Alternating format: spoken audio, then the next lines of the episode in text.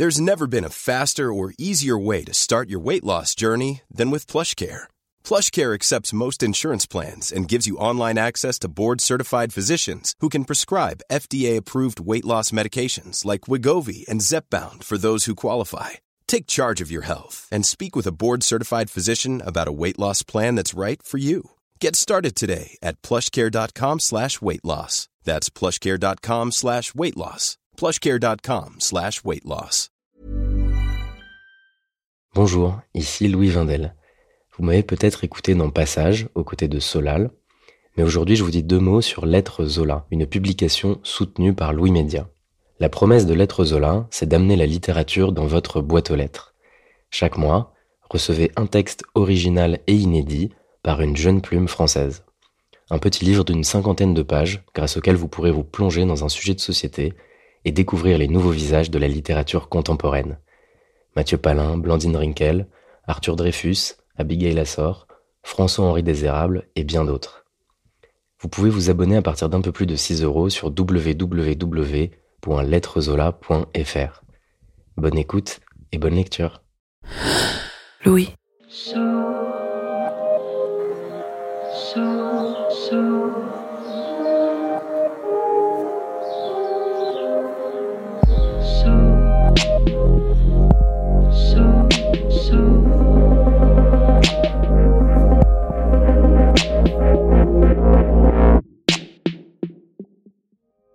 Il est de certaines discussions comme de certains événements.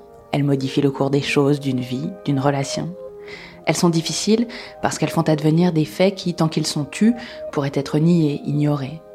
Elles sont difficiles parce qu'en rendant un événement réel, un désir de rupture, une maladie, un départ, elles vont créer un espace nouveau, altérer l'univers de l'autre auquel on l'annonce. Et il faudra vivre avec ces altérations, qui en retour impliqueront une transformation de soi. Les discussions difficiles le sont parce que l'on sait bien que ce sont bien plus que des discussions. Elles sont le seuil de monde nouveau. C'est ce que nous explorons dans cette mini-série. Le premier épisode est de Jérôme Massella. Je suis Charlotte Pudlewski. Bienvenue dans Passage.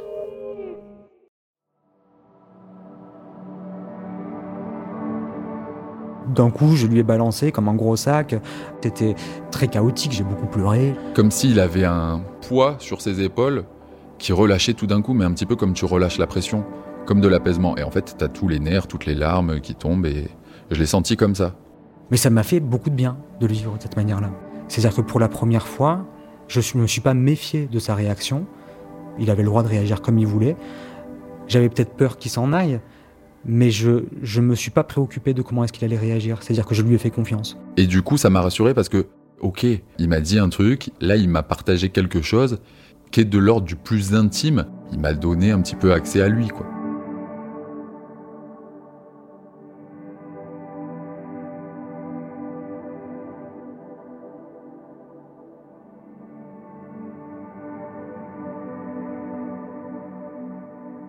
En 2005, j'ai 18 ans et je suis au lycée à Nice.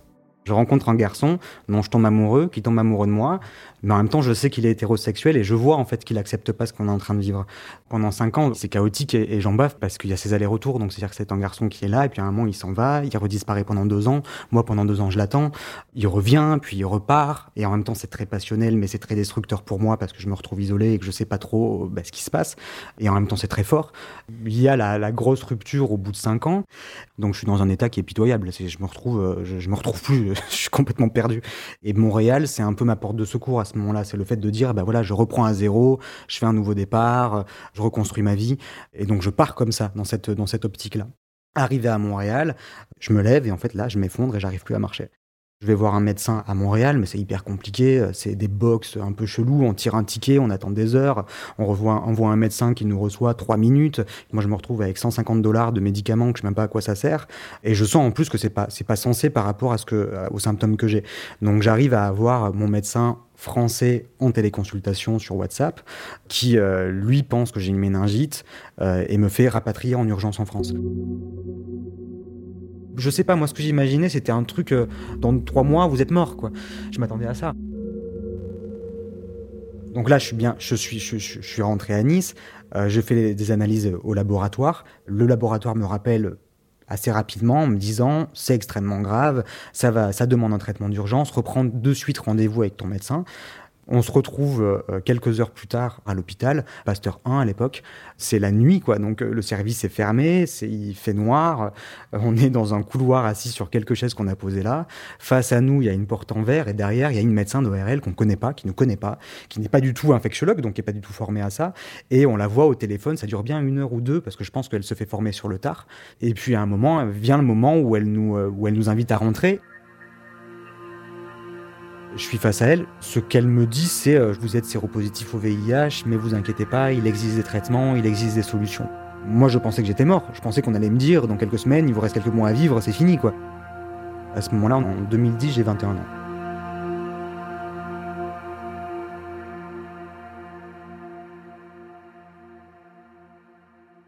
J'ai quand même pris les devants parce qu'on n'est jamais sûr par rapport à ces périodes. J'ai répertorié toutes les relations que j'ai pu avoir euh, deux ans avant mon infection, ce qui était absurde parce qu'en plus j'étais une primo-infection, donc c'était pas possible. Mais moi j'étais quelqu'un qui était très effrayé de faire du mal aux autres, donc j'ai pris toutes les relations que j'ai pu avoir, même sans sexualité, dans les deux ans, et j'en ai parlé à tous ces gens-là. Et ça a été très très violent entre les gens qui te répondent pas, les gens qui t'insultent, les gens qui partent dans tous les sens. Il faut savoir que quand on est séropositif, la seule chose qu'on nous dit, c'est n'en parler à personne. Et on se retrouve avec ce choix de dire soit j'appelle et je suis grillé et mort socialement parce que tout le monde va répéter que j'ai le sida, que je le refile à tout le monde et que je suis un assassin, soit je dis rien et je m'enterre dans un silence et je vis tout seul. Alors en 2005, j'ai 11 ans, je rentre au collège Frédéric Mistral à Nice. Les garçons, il y a une forme d'intérêt mais un petit peu caché. Je passe mon bac en 2014, à 18 ans, à Nice toujours. Alors moi, ma vie de gay, c'est pas la vie de gay que j'espérais dans le fantasme où tous mes amis sont hétérosexuels, j'avais pas d'amis gays. Euh, la seule approche que j'avais euh, du milieu gay, c'était les sites de rencontres. Nice, c'est pas une grande ville. Hein. Et, en fait, tout le monde se connaît. On est tous un peu l'ex de l'ex de un tel, et donc les choses, les choses se répètent assez rapidement et très facilement. Donc, euh, je voulais pas que ça m'échappe, ça. Je voulais aussi que si ça se sache, c'était moi. Donc, finalement, je l'ai dit sur Facebook. Euh, voilà, au bout de six mois, j'ai mis un post qui disait je suis séropositif. Euh, je, si je, me sens seul, je sais que si je suis seul, c'est qu'il y a d'autres qui sont, possiblement dans ce cas-là. Voilà, bah, voilà sachez que euh, voilà, on, peut en parler. J'ai reçu des mails de menaces, euh, j'ai reçu des, je recevais des messages anonymes sur les sur les sites de rencontres où on me disait qu'il fallait que je crève, que j'étais un salcidaïque.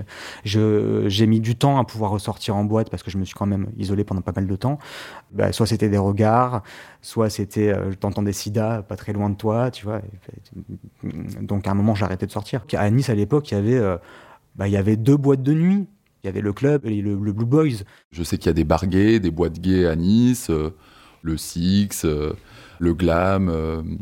je, je l'imagine en fait. Je n'ai pas vraiment conscience de ce qui se passe sur Nice, qui est vraiment une communauté ou quoi que ce soit. Je fais des études en hôtellerie-restauration, je m'oriente vers le métier de cuisinier et puis je fais un BTS toujours en hôtellerie-restauration mes relations euh, amoureuses, bah, c'est des rencarts, c'est des one-shots, c'est des. Euh, j'ai pas le temps, quoi. Les dix années qui suivent, euh, j'alterne entre des périodes d'une extrême solitude et des relations sérieuses. Alors il va avoir des garçons qui vont accepter d'avoir des relations sexuelles avec nous, mais qui nous sentent, qui nous font sentir qu'ils acceptent. Donc on se retrouve dans une, dans une sorte de, de, comme s'il fallait remercier que, que, les gens acceptent ça. Il y a celui qui va accepter de coucher avec nous, mais qui, euh, toutes les deux minutes, va se retirer pour vérifier que le préservatif craque pas. Il y a celui qui, pendant l'acte, va nous parler de son oncle qui est mort du sida et qui va nous parler pendant deux heures de la mort. Il y a celui qui nous fait un discours de politique alors qu'on n'a rien demandé et qui va nous dire, moi j'ai eu un ex à un moment qui m'a dit, euh, comme ça, l'air de rien, on est en train de prendre un café, il me dit quand même, il hein, faut que tu sois reconnaissant de tous ces gens qui paient des impôts qui te permettent de vivre. Je rencontre par exemple un garçon où ça lui pose aucun problème, tout va bien, il s'en fout, et puis moi ça me fait du bien. Mais euh, bah, à l'époque où je prenais pas de traitement, plusieurs fois, ça, ça, nous arrivait d'avoir des relations et lui, en fait, cherchait à avoir des relations non protégées. C'est pas qu'il cherchait, c'est qu'il s'en foutait. Donc, j'étais constamment en train de soit devoir me protéger de la violence de l'autre, soit protéger l'autre de, ce virus. Et c'était toujours très compliqué. Il y a soit les gens qui sont dans le déni, soit les gens qui sont dans la paranoïa, euh, soit les gens qui vont comme si de rien n'était. Et finalement, on vit un peu à leur rythme à eux. Et, et nous, ce qu'on vit réellement à travers le VIH, on met des années pour, euh, pour comprendre réellement ce qui se passe. Et en fait, à un moment, on réalise que c'est pas son problème, que c'est beaucoup les autres qui se prennent la tête là-dessus et qui nous la prennent nous. Et c'est ça qui est dingue. La plupart des gens te disent que c'est violent pour eux parce qu'ils ne veulent pas faire le chemin que toi tu as été obligé de faire. Quand j'avais 18 ans, j'ai rencontré un garçon un été. Et donc, euh, ben, on s'était vu euh, trois, quatre fois. Et je me suis dit, bon, j'ai 18 ans, euh, j'aimerais bien avoir une relation. À cette époque-là, je travaillais beaucoup, beaucoup à Antibes. J'ai voulu allier les deux. et en fait, je me suis rendu compte que c'était pas possible. Et du coup, moi, entre 2000, 2016 et 2020, bah, c'est vraiment c'est vraiment tout boulot et, en fait le seul truc que j'ai à proposer c'est des petits plans cul ou des, des enfin des one shot et et voilà, et en fait, euh, c'est à partir ben, du confinement où il y a eu un arrêt brutal de mon activité, de l'activité de tout le monde, et où je me suis rendu compte que ben, il fallait que je. Ça fait maintenant 6-7 euh, ans que je bosse euh, comme un acharné, mais bon, il y a, la vie quoi à côté. J'attendais qu'un garçon se préoccupe de moi, de qui j'étais, de ce que je vis dans ma vie. Ah, tu fais tes analyses, tu veux que je vienne avec toi, tu veux que je t'accompagne. Ah, est-ce que tu as bien pris tes médicaments ce soir? Juste ça. Le désir d'une relation, je l'ai toujours eu. Dès que je rencontrais quelqu'un, très vite, je lui disais que j'étais séropositif. Et j'ai compris, je pense vraiment que c'est le Covid qui me l'a fait comprendre, hein, que c'est moi qui avais peur de cette réaction. Donc du coup, je le disais très rapidement pour très vite voir si la personne avait des comportements violents, pour finalement euh, faire en sorte que la relation s'arrête si c'était le cas. Mais je savais que je ne pouvais pas l'avoir parce que je ne pouvais pas l'offrir. J'ai pas à prévenir quoi que ce soit. Prévenir quoi? Prévenir l'autre que j'ai quelque chose qui lui fait peur mais qui le concerne pas parce qu'il en est pas en danger. De la même manière qu'on ne demande pas à un homosexuel de prévenir qu'il est homo dans un vestiaire parce que les hétéros ont peur qu'ils euh, fantasment sur eux. Je vais sur les sites de rencontres avec euh, non plus une optique de plan d'un soir, mais euh, possiblement une amitié ou, voilà faire faire des rencontres pourquoi pas avoir euh, une relation euh, durable. Et surtout, je réalisais que il fallait ni que je me cache, mais il fallait pas non plus que j'avoue. C'est-à-dire qu'en fait, il fallait que j'en parle naturellement. À moi, si on enlève euh, les petites amourettes de lycée et puis les, petits, les petites relations qui vont durer 2-3 semaines, moi, moi j'ai rien. Vis ta vie, vis ta vie. Et si à un moment la personne apprend que tu es séropositif et qu'elle réagit mal, ben réalise que c'est elle qui a un problème et que c'est pas toi après le premier confinement, donc du coup, je continue à aller sur les sites. Et je reçois un message d'un garçon. J'ai 23 ans, il en a 31. Il s'appelle Cyril Il s'appelle euh, Nicolas. Je me dis pas grand chose, hein, parce que moi, dans ma tête, déjà, je veux pas de relation sérieuse. Je cherche pas non plus forcément une, relation sexuelle. Je laisse les choses se faire. Ça accroche pas mal. Il me dit, est-ce qu'on peut se voir ce soir? Je lui dis, bah écoute, ce soir, euh, je suis avec des potes, mais si tu veux, euh, on peut se voir demain. Il me dit ok et tout, euh, bah, tu, viens, tu viendras à la maison, on se boit un café, on papote et tout. Et je me dis bah nickel. Il y a tellement eu de comportements chez les gens étonnants et violents que je pense qu'avec le temps, j'ai aussi appris à rien attendre. C'est-à-dire que je prends ce qu'il y a à apprendre et je laisse les choses se faire. Donc j'ai pas d'attente, si ce n'est que passer un bon moment, en espérant que ça va être un bon moment.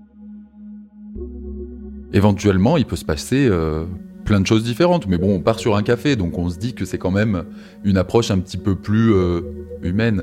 Il a l'air d'être un garçon qui sait ce qu'il veut, qui sait qui il est, qui sait où il va, tout ce que, en fait, moi, je suis plus vraiment. Je suis complètement novice dans les relations, je sais pas du tout comment ça se passe. C'est un, un bloc rigide, alors que moi, je me vois un peu comme une sorte de nuage vaporeux incertain. Avec mon boulot, je suis pas quelqu'un du coup de très sociable, à rencontrer beaucoup de monde tout le temps. Donc c'est vrai que j'y vais avec euh, un petit peu d'appréhension. Je ne sais pas comment ça va se passer. Je ne le connais pas vraiment. Euh.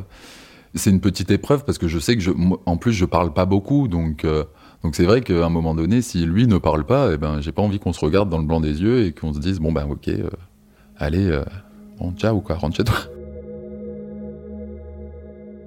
Il habite dans le vieux Nice, donc j'arrive, je monte. Quand on avait parlé sur l'appli de rencontre, il m'avait dit qu'il était designer. Je suis rentré dans l'appartement, c'était un grand loft, un grand, grand espace euh, avec des couleurs euh, chaleureuses. Euh, il y a un piano. Lui, il avait, il avait juste ouvert la porte. Je rentre dans l'appartement, je vois une silhouette et là, c'est lui. On se fait la bise, on se présente un petit peu, on commence à parler. Il me dit bon bah tu veux boire un café Je lui dis oui. Il me dit tu l'aimes comment C'est l'été donc donc du coup on s'installe dans le jardin. Il fait bon, il fait chaud ça se passe bien. Il est très très beau, il est encore plus beau que sur les photos et euh, bah, c'est engageant quoi. il, me parle de sa vie, c'est intéressant. Euh, je lui parle de la mienne. Euh, je sais pas si ça l'intéresse, mais euh, mais je lui parle de la mienne en tout cas. Il me plaît. J'ai envie, j'ai envie qu'il se passe quelque chose. je vois, je vois que ça a l'air réciproque, donc je me dis bon, potentiellement, il peut se passer quelque chose, quoi. C'est agréable et ouais, c'est nouveau. Au fil des minutes. On, se rapproche un petit peu plus, on parle de plus en plus proche, et puis, puis on s'embrasse, quoi.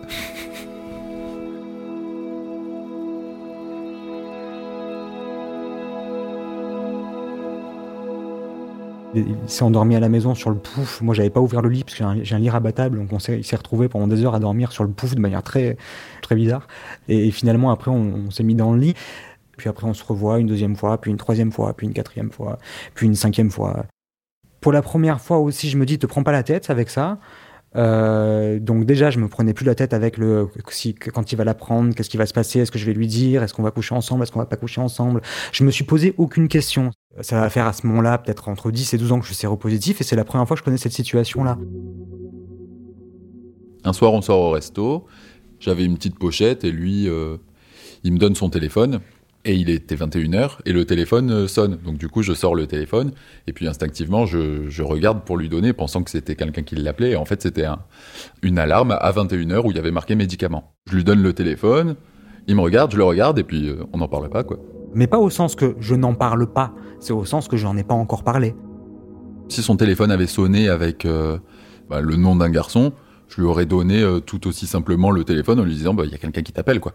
Je lui aurais pas demandé d'explication par rapport à ça. Je me permets de, faire les choses à mon rythme parce que finalement c'est mon infection et c'est moi qui décide quand je le dis, comment et, pourquoi je le dis.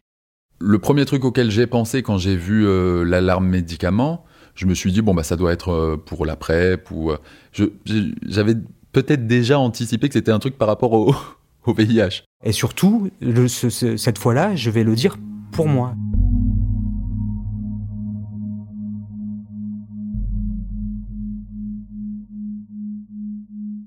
Pendant euh, un mois et demi, on se voit euh, un maximum, donc on sort, on va boire des verres, euh, on fait des activités. Lui, il travaille beaucoup, donc on se voit pendant ses repos. Bah, je remarque en tout cas qu'on se voit dès qu'il a un repos, on se voit. Donc je sais que sa vie à lui, c'est travail et notre relation. Je me dis pas que je suis amoureux, mais on est sur la voie de, on peut construire quelque chose. Un jour, il a reçu un appel de sa sœur et il est au téléphone. Il dit oui, bah là, on fait ça. et sa sœur, elle lui dit mais c'est qui on Et là, il dit Bon, euh, je t'expliquerai. Il raccroche, et moi, je le regarde et je lui dis Et du coup, euh, on est quoi? Oh, bah, je sais pas. Euh, il a fallu une petite semaine pour se dire qu'on était ensemble, quoi. Et puis au bout de deux mois, on a notre premier rapport qui n'est pas protégé. Le rapport non protégé, je l'associe à une relation sérieuse. Et c'est parce qu'il y a eu du coup la relation sérieuse que je me suis dit là, il va falloir que je lui en parle. C'est pas que je dois lui dire, c'est que j'ai envie de lui dire. J'ai envie de lui dire parce que moi j'ai envie. Par contre, c'est la première fois que je me retrouve dans le problème inverse. Je lui dis pas pour prendre soin de la peur de l'autre et savoir comment il va réagir. Je lui dis parce que moi j'ai envie et que c'est important et que du coup j'ai envie qu'il réagisse bien, mais je sais pas comment il va réagir.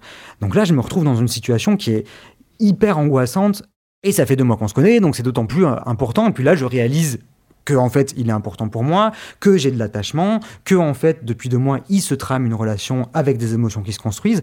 Pendant une semaine, euh, j'ai tâtonné. Je le fais maintenant, ah là c'est compliqué, j'aimerais parler, là je vois que j'arrive pas, et je vois en fait à un moment que je suis bloqué partout et que j'arrive pas à percer et à trouver le bon moyen.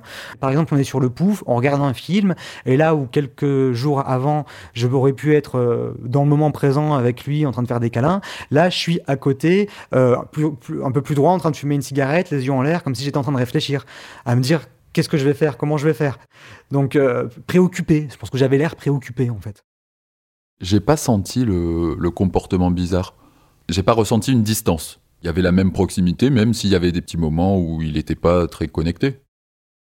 Donc au bout d'une semaine, quand j'ai vu que j'ai un peu tout essayé et qu'en fait ça fait suffisamment de temps pour que j'ai un comportement chelou pour qu'il se doute de quelque chose, ben j'envoie un texto en lui disant Quand tu finis le travail, il faut qu'on parle.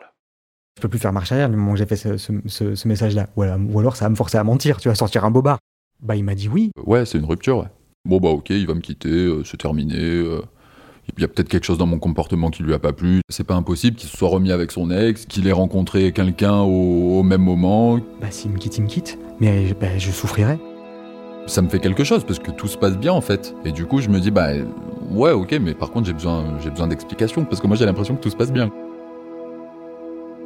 Je finis le travail, il est 14h30, je prends la voiture, euh, je me gare, euh, je viens chez lui. Euh. Il m'ouvre la porte, il me parle pas, il me sourit pas. Je suis complètement affolé parce que je sais pas comment il va réagir, je sais pas comment je vais réagir, je sais pas ce que je dois dire, comment je dois le formuler. Très froid, très. je me dis, ok, bon, c'est bon, c'est ça, il va me quitter. Je sais en plus que quand il va entendre VIH, sûrement il va avoir très peur. C'est pas, je le reconnais pas, mais c'est très fermé. C'est éprouvant quand tu tiens aux gens. Et qu'en fait, ça peut pas ne pas être éprouvant. C'est-à-dire que c'est pas parce que politiquement tu as décidé que tu allais agir, que tu plus d'émotions et que tu vis plus cette difficulté-là. En fait, c'est normal. En fait, c'est dur. On se met sur, euh, la terrasse, enfin dans le jardin. Où tout avait commencé. Et je lui dis, mais euh, qu'est-ce qu'il y a? Donc il va bien falloir que je, que je parle. Et là, il hésite un petit peu à parler. Et puis, euh, au bout d'un moment, il me sort comme ça, je suis séropositif. Moi, dans ma tête, de suite, je me dis Ah, ok, on s'est pas protégé. Premier truc qui me vient à la tête, c'est Ok, je suis mort. Je lui dis toutes les violences que j'ai subies, euh, que j'ai très peur de sa réaction, que je sais que les gens sont pas. Enfin, c'est un gros bordel. Ça me fait du bien parce que pour la première fois, c'est moi qui dégueule. Et c'est ça qui m'a fait aussi du bien. C'est que pour la première fois, c'était dur, c'était dur, mais c'était dur pour moi parce qu'en en fait, c'est difficile pour moi et pas pour l'autre. Il a vu ma réaction, un petit choc du corps, et, et je dis Ok. Je ressens rien du tout à ce moment-là de lui. Je suis complètement en panique. En fait, j'ai eu deux trucs je me suis dit, ok, je suis mort, et après je me suis dit, ok, il est mort. Ça faisait 12 ans que mon VIH était important pour les autres et que chaque fois j'étais en train de me dire pour l'autre ce que l'autre vit, ce que l'autre va se dire. Pour la première fois, ça a été mon annonce, ma violence, mes difficultés. En fait, ce que je suis en train de dire, c'est que c'est toujours violent de dire qu'on est séropositif aujourd'hui, d'autant plus quand les personnes sont importantes, mais que c'est notre violence à nous. Puis après, il m'a raconté son histoire. Et je m'effondre et puis je me mets à pleurer. Je crois que j'arrive à me dépasser, à lui, à lui, parler du traitement, à lui dire que je suis indétectable, qu'il n'y a pas de problème, qu'il n'y a pas de danger. Et qu'il ne transmettait pas le VIH. Dans chaque larme qui tombait, je voyais euh, toutes les années euh, de souffrance qu'il avait pu euh, vivre. J'ai arrêté, j'ai plus pensé à moi, je suis allé le voir, je l'ai pris dans mes bras, je l'ai embrassé, j'ai essayé de le réconforter, je lui ai dit mais voilà, mais tout va bien. Et, et puis ben, on a discuté, il s'est apaisé. Si tu le gères depuis 10 ans, je vais bien pouvoir le gérer pendant 10 euh, ans aussi. C'est pas si grave parce que je m'attendais à avoir une rupture totale. Donc du coup, je me suis dit, bon, ok. Et après, quand je suis reparti, bah, je me suis posé des questions. Je voulais euh, vérifier si ce qu'il me disait c'était vrai. Euh, la PrEP, le, le VIH et tout, moi, c'était des trucs que je connaissais pas du tout. Ça a pris une journée pour avoir tous les renseignements, pour répondre à toutes les questions que je me posais. Et puis voilà, on n'a pas fait comme si de rien n'était, mais on a continué notre relation comme elle avait commencé. J'ai pas du tout eu le, un sentiment de trahison ou de mensonge. Non, non, je pense que c'est la, c'est la, la, meilleure des. Non, je pense que ça a été la meilleure des choses. Je pense que c'est plutôt pendant dix ans que j'ai pas eu de bon comportement. C'était vraiment de l'ordre de la confidence. Qui, il m'avouait pas quelque chose. Il me disait un truc qui lui appartenait, à son intimité la plus profonde, quoi. C'est à partir de ce moment-là que j'ai compris que c'était vraiment sérieux, qu'on était engagé dans une vraie relation, et c'est à partir de ce moment-là où il y a de l'amour qui s'est créé entre nous. Il m'a annoncé ça en août, en septembre-octobre, je crois que j'ai emménagé chez lui. Ça fait euh, un an et demi, et puis euh, bah, tout va bien. C'était un moment difficile pour lui. Moi, ça m'a fait un petit choc, mais euh, j'étais rassuré. Le moment le plus difficile, ça a été le texto.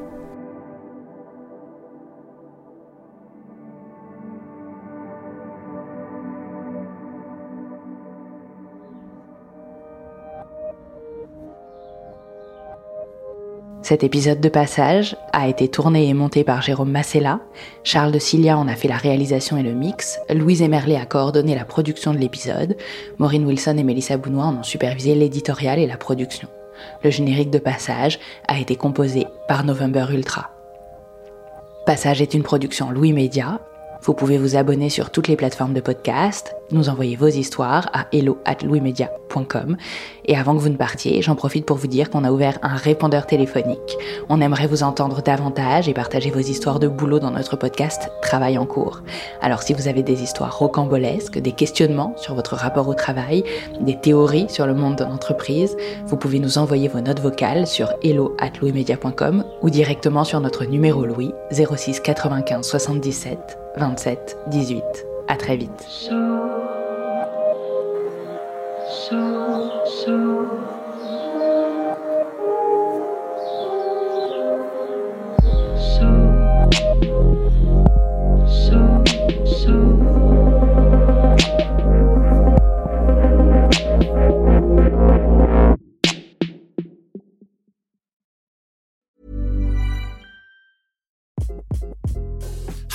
This is Craig Robinson from Ways to Win, and support for this podcast comes from Invesco QQQ, the official ETF of the NCAA. The future isn't scary, not realizing its potential, however, could be. Just like on the recruiting trail, I've seen potential come in many forms as a coach. Learn more at Invesco.com slash QQQ. Let's rethink possibility. Invesco Distributors, Inc.